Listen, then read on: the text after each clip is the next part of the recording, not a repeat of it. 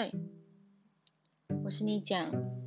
欢迎来到二零二零我最后一集的 podcast。二零二零年即将迈入尾声，你讲空窗了一段时间，因为你讲想从事多方面的一个发展，所以你讲利用这两周做一些的苦学，希望在二零二一年可以带给大家全新不同的你讲的一些节目。在二零二一年来临之前，你讲想要跟大家聊一聊，就是一些的呃新的分享，因为有观众就是有听众朋友就是提供给你讲一个真实的案例，在于就是呃对方其实是一个。他算是以第三者的身份来跟你讲说明这个案例故事，在对方只是一个，呃，算是他弟，他是苦主的姐姐，就是他的弟弟跟弟媳之间的一个问题，然后他想让听听你讲对于这件事情的一些看法跟分享那样子。因为其实在于，就像你你这样讲过的，如果你深陷其中，你很容易就是会看不清真那个事实的真相。有时候你拿出来跟你的朋友或是家长或者是一些的主长官长辈等等之类的 whatever，就是你可以跟他们一起分享你一些的。呃，遇到的事情，或者是遇到一个窘境，也许你看来是砂锅大的这么大的困难，其实，在他们眼里不过是一个芝麻绿豆的小事情那样子。所以，那我们来看看这个番外篇读者听众朋友的真实投递的案件说明。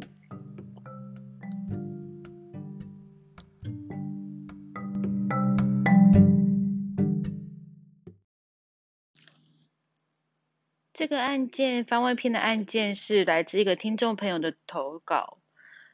他说他是他跟他弟弟差大概两三岁，然后弟媳是从他弟弟还在读大学的时候，他们念的是理工学院，所以他们一路从大学大一就变成情侣，然后到大学毕业，弟弟去当完兵。然后两个人成家立业，生了小孩子。然后弟媳她其实在他弟弟去当兵去准备一些的考试跟准备工作那段期间，其实，在还没成为他正正式的弟媳，就是还没跟他弟弟结婚之前，他弟媳其实还就是已经住在他们家里了。他们家其实人口也简单，就是他算单亲家庭，妈妈有家里有妈妈，然后弟弟跟一个就是投递的作者姐姐三个人，然后加入的弟媳也就是四人家庭，而且其实他们也没有算住在同一个屋檐下，因为其实弟媳还是有充裕的空间，就是他们是住在一个一个楼层上。平时妈妈就是弟媳的婆婆，她平常有自己的事务在忙，他有经营在他自己的一个呃社团活动跟一些社区大学，算是完全不会去约束他弟媳要做任何的家事，甚至甚至就是还把一些家事包办，然后帮料料理大家的三餐，然后弟媳其实。在他们家居住的这段期间，因为毕竟大家现在都忙于工作，弟媳连一个碗都没有洗过，更不用说就是尽媳妇的本分。而他们家其实也算还蛮开明的，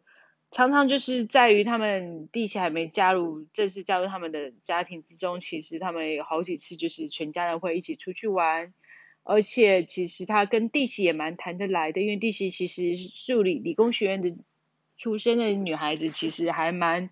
哒啦啦的，也蛮好相处的。所以在因为做的是一个服务业的员工，所以他常常就是会利用一些就是在自己安排假期的时候，会去日本去做个自助旅游，而在一两次的期间，都是他跟弟媳甚至还两个人一起出去玩。其实他们的感情算是比一般的妯娌关系还要更密切。然而，在两三年前，因为女儿今年已经五岁，在女儿出生出生之后，弟弟突然就是有一个机会可以到新加坡工作，为了可以让彼此有个，尤其是女儿有个更好的生长的环境，所以弟弟毅然决然单身赴任，就是去前往新加坡做这样子一个。工作的安排，就一个人住在新加坡，而弟媳跟婆婆跟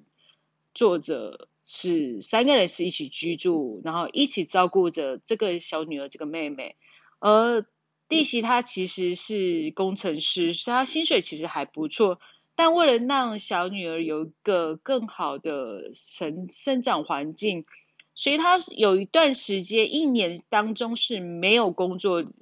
请了留子停薪，在家照顾他女儿。然后这段期间，他没有工作期间，也是他婆婆也也没有任何的说辞，就是来帮他们料理三餐，而且帮忙照顾。当他弟媳比较忙的时候，还会帮忙就是照顾他女儿，而且常常也是会去接受女儿去幼稚园去哪里，就是也是婆婆很乐意去安排的。所以他自认他们对于弟媳对于这个侄女的一个小女孩儿的这长成长，其实付出还蛮多的心血，只是在于突然两年前，当弟媳换到了新的工作上，突然整个的态度慢慢慢慢的转变，甚至在这一今年度，完全就是下班时间也越来越晚，问他就是。呃，工作忙是因为工作忙吗？他一直说就是在加班，然后在跟家人的互动也慢慢的减少了，不再像以前就是这么热络，常常就是呃时间到了就是连晚餐也不吃，就回到家就默默的一个人回到了房间，也没有再出来跟他们打招呼寒暄，甚至就是在他弟弟就是询问之下。就是呃，未来是不是就是有移移居新加坡的打算？因为希望新加坡算是一个还蛮好的国家，而且双语的学校跟环境对于女儿的成长背景其实是一个蛮好的教育环境。当时他弟媳是没有反对，甚至是赞成的，就是愿意之后就是跟着他们就是去新加坡带着女儿去。殊不知，在今年六月的时候，弟媳突然就是在没有任何的预警预告之下，带着五岁的女儿，就是只跟妈妈说了一句：“她不会再回来了。”就把所有的行李跟一些的包袱，就是打包，就是走了，就带着女儿就走了。然后妈妈整个就傻傻掉，就是马上就当然是马上通知，就是远在新加坡的弟弟，他儿子那样子。然后他儿子就也是赶紧跟公司告假，要回来处理这样的一个家庭的事情。然后还询问他的弟媳是不是就是呃在家里有住有任何的不愉快，是不是想搬出去住呢？还是有任何的原因？弟媳完全就是他太太，完全就是没有说出任何的理由，只留下一句“我要跟你离婚”。就是不管怎么问，他都是坚持，就是他要离婚。在经过几个月的离婚官司跟协调之下，弟弟甚至就是辞去了新加坡的工作，为了专心的，就是可以把事情处理好，告一个段落。也就是最后两个人终究还是离了婚，小孩子的抚养权也是判给了弟媳这边，就是女方这边，因为其实女方的收入并不会逊色于男方太多，而且在于台湾的环境下，即使呃他妈妈再多不舍，其实抚养权还是依照就是判给女生的案例比较多。这是他弟弟在询问就读法律系律师的朋友下的结论，所以作者想要询问你讲，就是在于这整件事的看法，因为他其实跟弟媳的感情算是他自认就是还算蛮把他弟媳当做一个好姐妹对待，就是也是一个把他当成朋友，也不会就是特别的。是对他特别的疏远，或者是特别的侵略，就是把他当做就是一个还关系还不错的好朋友，但他不知道为什么就是会有这么大的一个转变。嗯，老实说，就是你讲听到了前半段，就是在听到了后半段的部分，嗯，你讲整个心感想只有几个，第一个，嗯。我姑且不论，就是是不是有任何的外在因素的原因造成的，他的弟媳做了这样的一个改变。嗯，你这样子觉得，就是在你你不管是对于你的婆家，或者对于一个朋友，你们的关系其实维持从大学到小孩子生出来五年，再然后再结婚。这样起码你跟你的另一半，你跟你的另一半的家人，你们的关系认识起码已经有呃十年以上。你对于一个十年以上的，就算你不把他当家人，把他当朋友来说，你用这么决果决、这么的决裂的手段去跟别对方 say goodbye，我。其实你两个人是觉得这是非常不礼貌，而且非常过分的行为，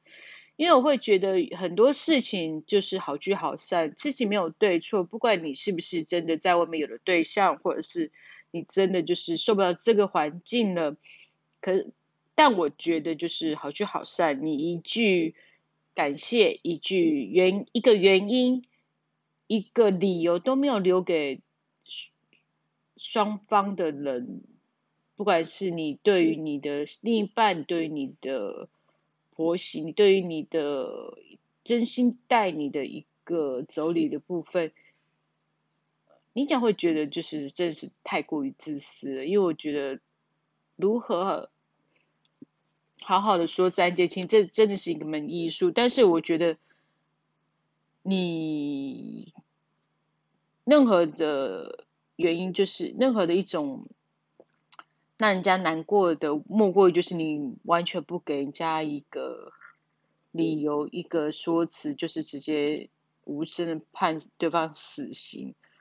这个其实对于我相信，这是未来对于他弟弟或者是这个家人，都是会有一个这个程度的阴影存在。再来就是第二个就是，嗯，我不，我们来假设真的。弟媳真的找到，可能他真的觉得找到毕生的真爱，可能他觉得 maybe 就是他弟弟，就是他他的老公是他第一个，或是就是大学就是一路就是爱情长跑之后，马上就变结婚生小孩。他个人觉得他人生就这样结束很 boring，他希望多认识一点人，他真的在职场上遇到自己的真爱。你这样就是觉得，我觉得任何的感情没有是非对错。我觉得，嗯，爱一个人就是对一个人有感情，真的不是自己可以有控制的。但是如果我们连自己的行为都没有办法控制，那真的跟畜生没有什么两样。我个人觉得，就是如果你真的觉得，这个人是你毕生所爱，你你不能没有他。就是你，你连就是你外对于你的小孩、你的女儿都可以说哦，你的爸爸就是其实其实妈妈并不爱他。其实这个男的，我觉得妈妈觉得更好。因因为妈妈还是想要得到一个女人的幸福等等之类的，我觉得那都没有关系，只是我会觉得这个，嗯，你是有真的好好思考你自己的人生，或是你女儿的人生的想法吗？因为我我会觉得，其实以你讲一个成为一个人妻的角度来看，其实我觉得你。当你跟你另外一半结婚签下字，就是就是去登记你的身份证后面多一个名字，这个其实手手续真的很简单很快，大概五分钟你就可以办好。但是其实这个就是对你自己跟你自己跟你另外一半做一个负责任的一个宣告。其实你要去谈恋爱的时候，你可以跟。同时跟很多人劈腿，你同时跟很多人交往，或者是你马上一个换一个，你这样都觉得，因为你没有结婚，其实劈腿有什么关系？劈那个你一次跟多个人多人杂交，那也是你自己自由，因为你没有法律上的责任，跟你只是违背了道德，就是一个比较精神上道德的一个宣判而已。但当你在有有一个婚姻的约束之下，你对这个人，你承诺你的，就是你一对这个人，你承诺了要就是守候他一辈子，就是一些的婚姻的约束，而你可能觉得在对方没有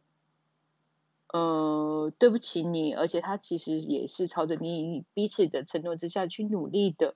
你可能因为一些外在的因素，就是突然觉得，哎，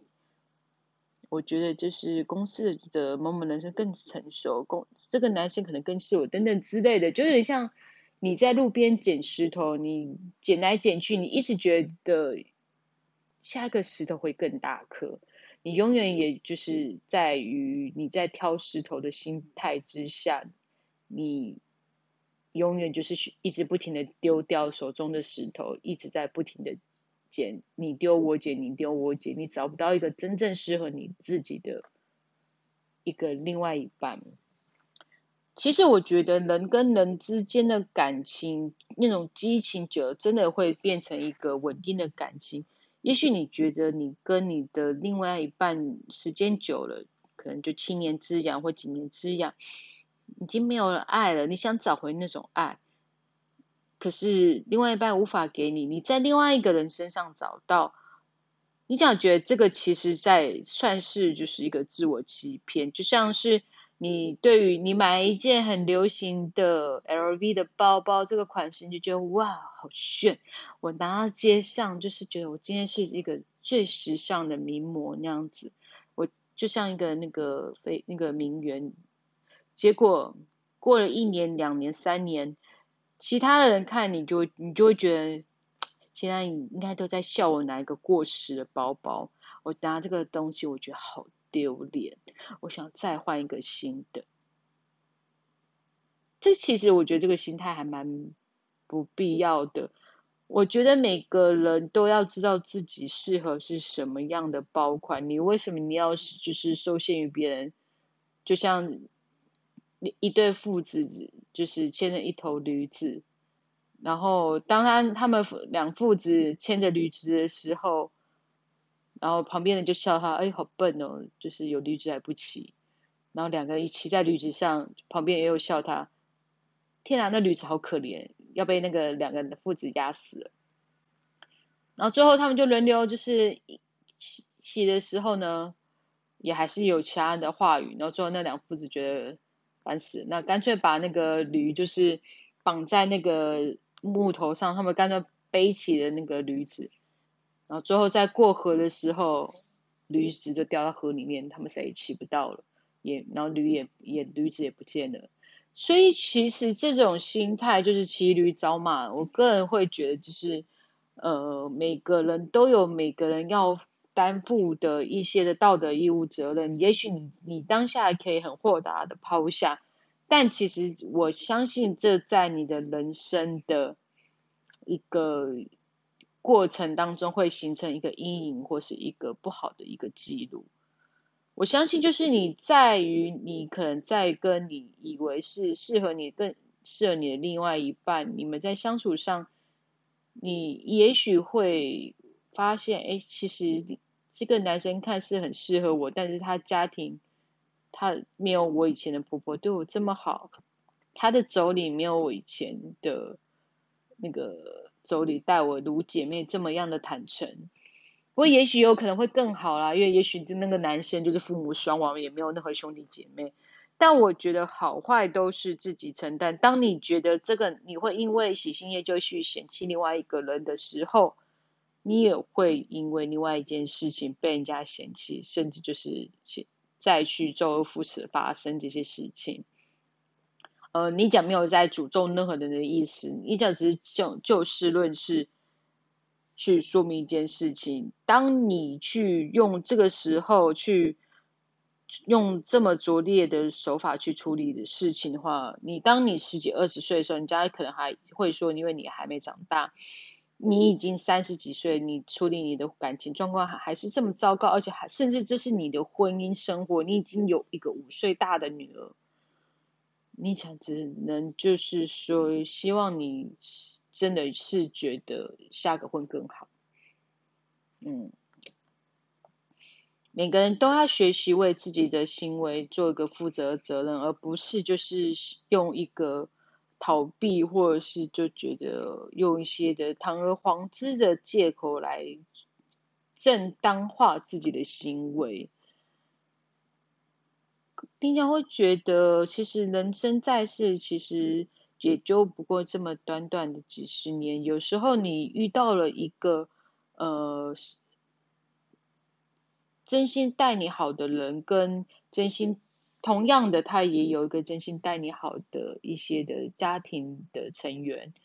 其实你将会觉得，有时候婚姻其实真的是两个家庭的结合，你不能只单单看就是。这个男生对你好，然后其实他背后家人根本就不喜欢你，而且还虐待你那样子。其实你们两个会把你们两个的爱情磨光。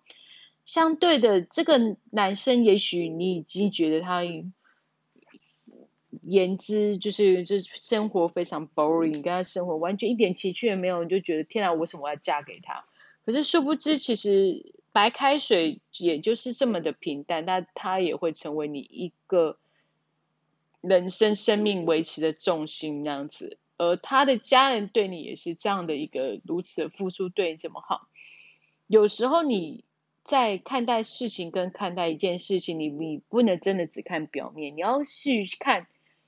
这个家庭对于你的这个人跟你的小孩是如此的真心的付出，对你们真的是真心的好。人家说不看正面也要看否面，有时候就是冷静下、冷下心、冷静下来想一想，你做出这样的决定，最好跟最坏结果是什么？真的值得去伤害爱真心爱你的人吗？以上就是你讲对于这整件事情的看法。你讲会希望在于二零二零年一些不好的事情，就是赶快让它过去。二零二一年，大家就可以迎接一个更好、更为长、更成长、长大的自己。不好的事情就让它过去，好的事情就是要张开双臂，好好的迎接它。那二零二一年，我相信在这一年，大家都会收获满满，都会有一个很好的一个，不管是很好的工作、很好的感情，或是很好的生活。只要你充满了正面的能量去看待它，你用一个正面的思想去面对它，我相信任何的困难都不会是困难，你都会只是把它当做是风中的一颗沙，吹散了就没事了。好，你讲的番外篇就讲到这里。然后，如果有有任何的想法，可以跟你讲，互相分享的话，也欢迎就是在 p o c k e t 上留言给我。你讲，然后呢？二零二零年，我们二零二一年再见，拜拜。